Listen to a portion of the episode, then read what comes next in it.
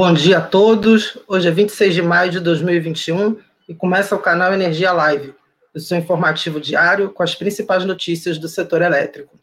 Eu sou Pedro Aurélio Teixeira e hoje tenho a companhia de Robson Rodrigues, Henrique Faerman e Sueli Montenegro. E temos como destaques desta edição. A ANEL aprova edital dos leilões a menos 4 e a menos 5. A Alemanha quer o Brasil como parceiro para importação de hidrogênio verde. A Eletrobras privatizada deve investir 200 milhões de reais até 2035, reafirma a Limp. E temos ainda o giro de notícias.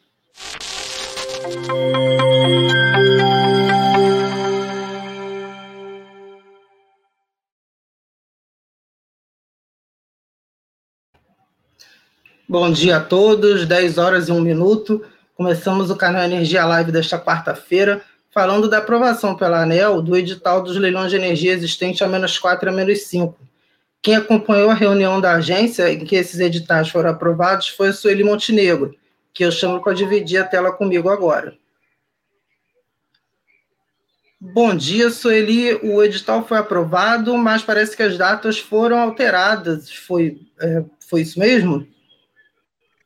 Bom dia, Pedro. Bom dia a todos que nos acompanham. Realmente foi. Esse processo ele foi adiado pela ANEL aí pelo menos umas duas reuniões antes de ser votado, e por isso acabou a, a, tendo que fazer um deslocamento da data, né? Eles estavam previstos para acontecer no dia 11 de junho, e aí a data foi alterada para o dia 25, né, do mês que vem.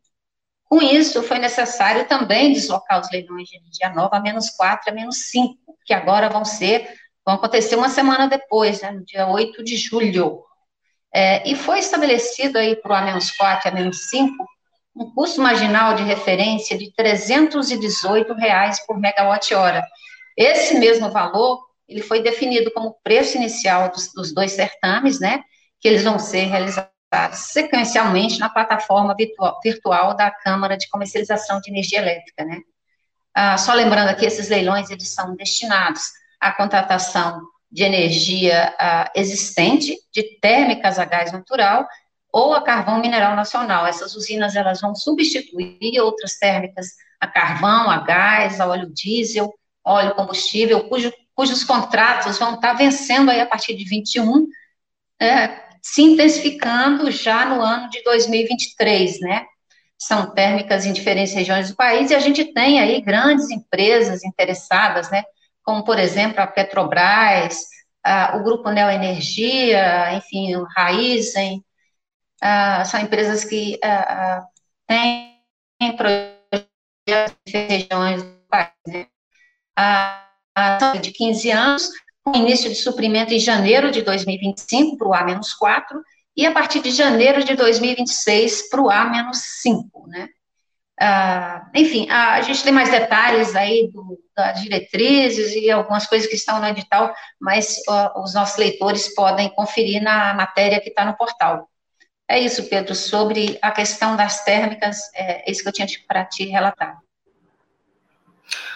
Ok, Sueli. Agora, além dos leilões, houve mais alguma deliberação importante nessa reunião da ANEL de ontem? Pedro, ontem teve algumas decisões importantes, mas eu gostaria de dar uma destacada na, na, no processo da CEMIG. Ontem foi aprovado o reajuste anual da distribuidora de Minas Gerais, né? E, enfim, os consumidores residenciais da distribuidora, que somam aí 7,2 milhões de residências em todo o estado, não vão ter aumento de tarifa, né? Ah, ah, lembrando que a empresa atende aí 8,8 milhões de unidades consumidoras, para você ver o tamanho né, desse contingente de pessoas que não vão ter aumento de tarifas ah, nos, nos, próximos 12 meses, né. Na média de todos os consumidores da, da companhia, aí você considerando consumidores comerciais, industriais e outras subclasses de consumo, inclusive atendidas em baixa tensão, né, o aumento na tarifa aí vai ser pequeno, né? Na média, vai ficar em 1,28%. Né? O resultado do processo tarifário da CEMIG ele é explicado em grande parte pelo impacto do aproveitamento de quase 1 bilhão e 600 milhões de reais em créditos é, tributários de PIS, do PIS e da COFINS, né, que já foram homologados pela Receita Federal, e usados para amortecer a tarifa, né, Uh, o uso desses créditos levou a, a uma redução aí na tarifa de 9,67% no índice, né? evitando o aumento que, segundo o diretor-geral da ANEL, André Peptoni, poderia chegar a mais de 18%. Né?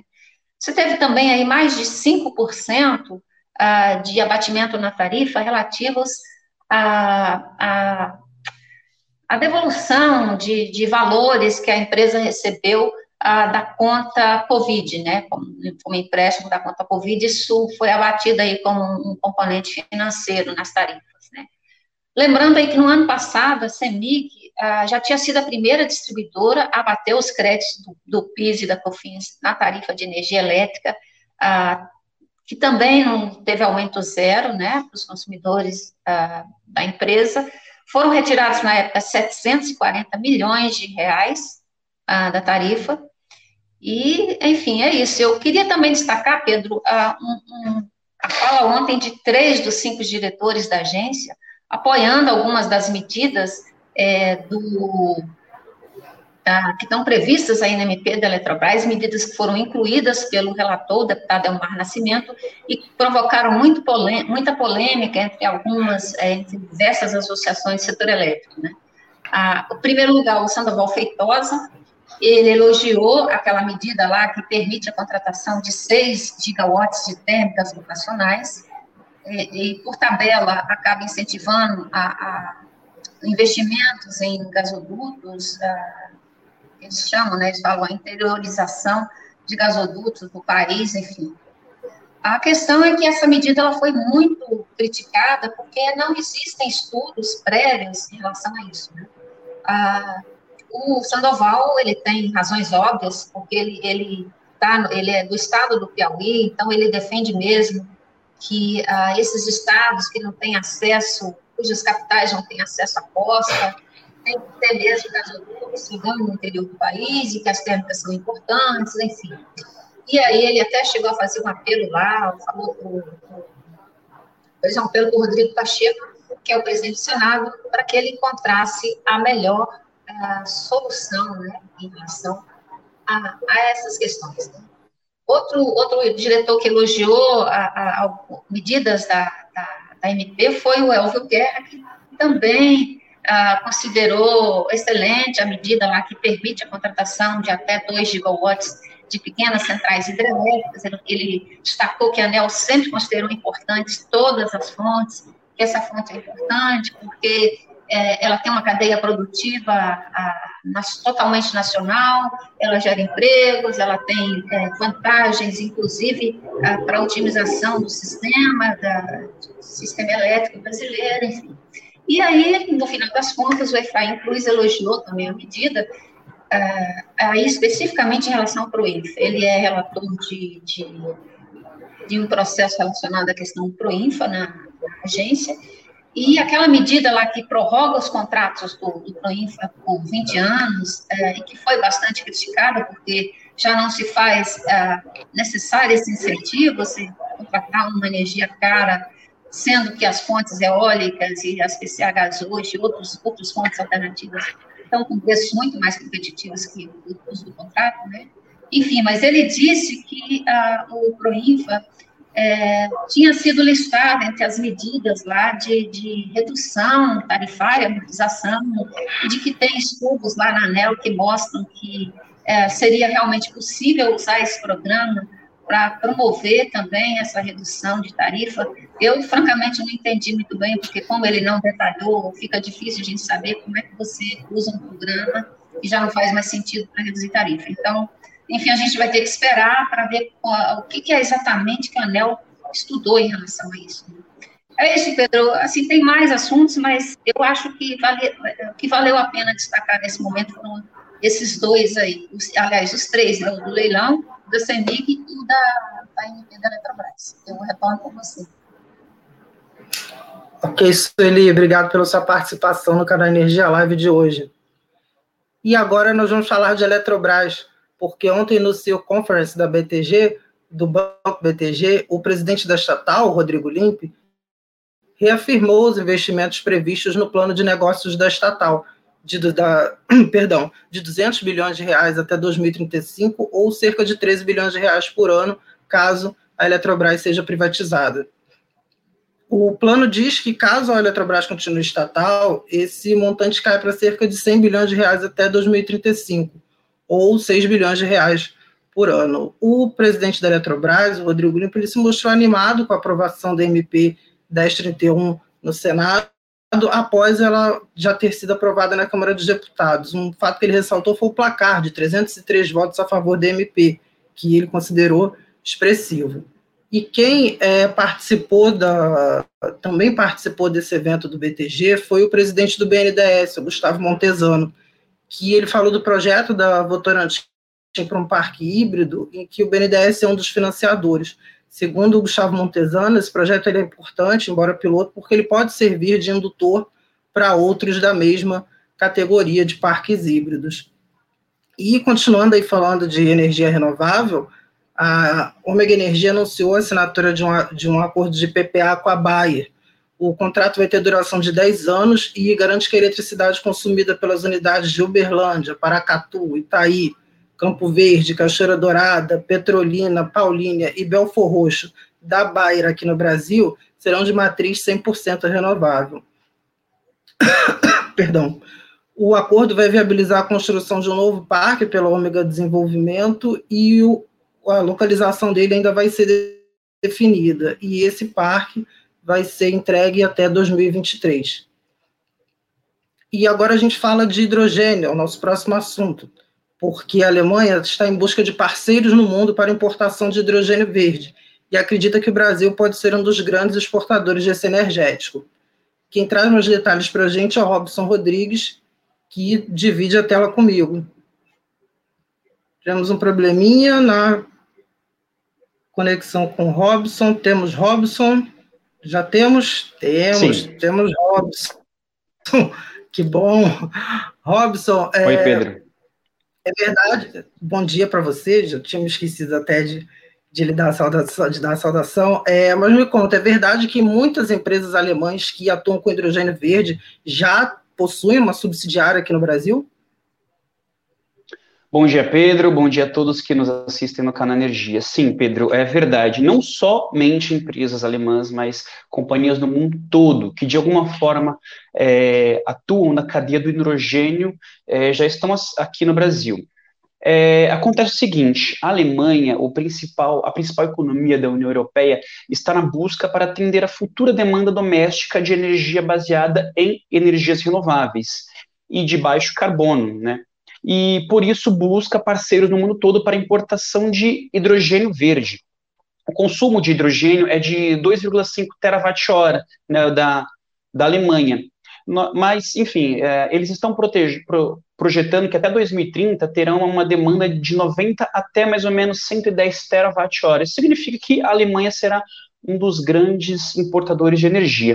A gente está mostrando esse primeiro gráfico aqui da produção global de hidrogênio é, mostrando que no mundo hoje, boa parte do, do hidrogênio ainda é considerado cinza, né? Somente 4% do hidrogênio vem de energias renováveis, quase 50% ainda está focada no gás natural e justamente para uso industrial. Muito pouco ainda é usado para uso energético. Então, justamente por isso, a Alemanha está investindo cerca de 9 bilhões de euros é, em parcerias para o desenvolvimento de tecnologias ligadas a esse energético, e nesse pacote de estímulos, o Brasil pode ser um dos grandes parceiros para a exportação do, do energético. Né? A Alemanha considera, inclusive, a compra é, a longo prazo de hidrogênio de derivados, né? É, enfim, para dar mais segurança aos players desse setor.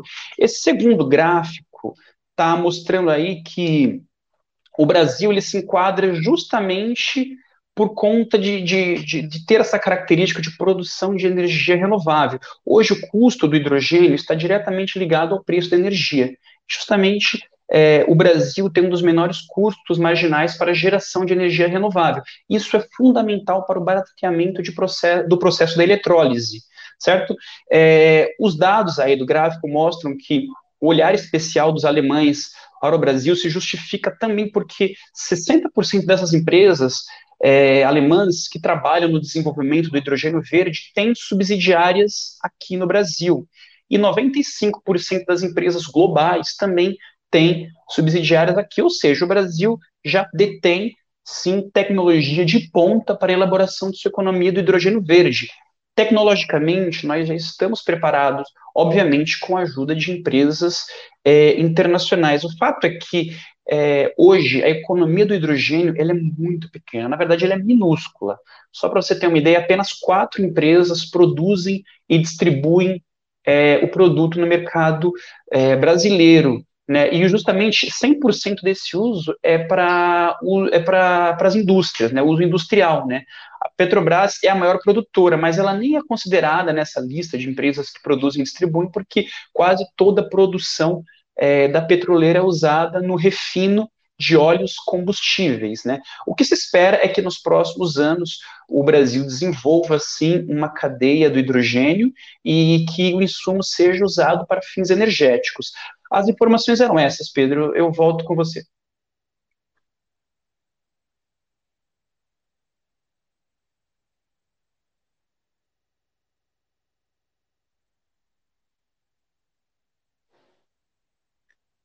Bom, é, eu tivemos um problema aí com o Pedro, ele deve voltar na sequência, mas enquanto isso, é, eu vou chamar o giro de notícias com o Henrique, Henrique Farman. Olá, Robson. Bom dia, bem? Henrique. Tudo ótimo. E você, como é que tá? Tudo certo. Bom, vamos começar aí nosso giro uh, pelo aumento de 10,5% no consumo de energia na primeira quinzena de maio com o Mercado Livre tendo uma alta aí de 25% nesse período com novas cargas. Ao todo, são 10 meses seguidos de elevação na demanda, informa o levantamento da Câmara de Comercialização de Energia Elétrica. Já a geração solar bateu um novo recorde de geração média no Nordeste, após quatro dias. A marca de 667 megawatts médios foi verificada pelo ONS na última segunda-feira, 24 de maio, e representa 6% da demanda total da região. Outra notícia é que Márcia Vieira da Silva, Márcia Vieira Silva, perdão, vai assumir o comando da Enel Ceará. A executiva atua no grupo há 22 anos e entra no lugar de Charles Capdeville, que será diretor de infraestrutura e redes da distribuidora.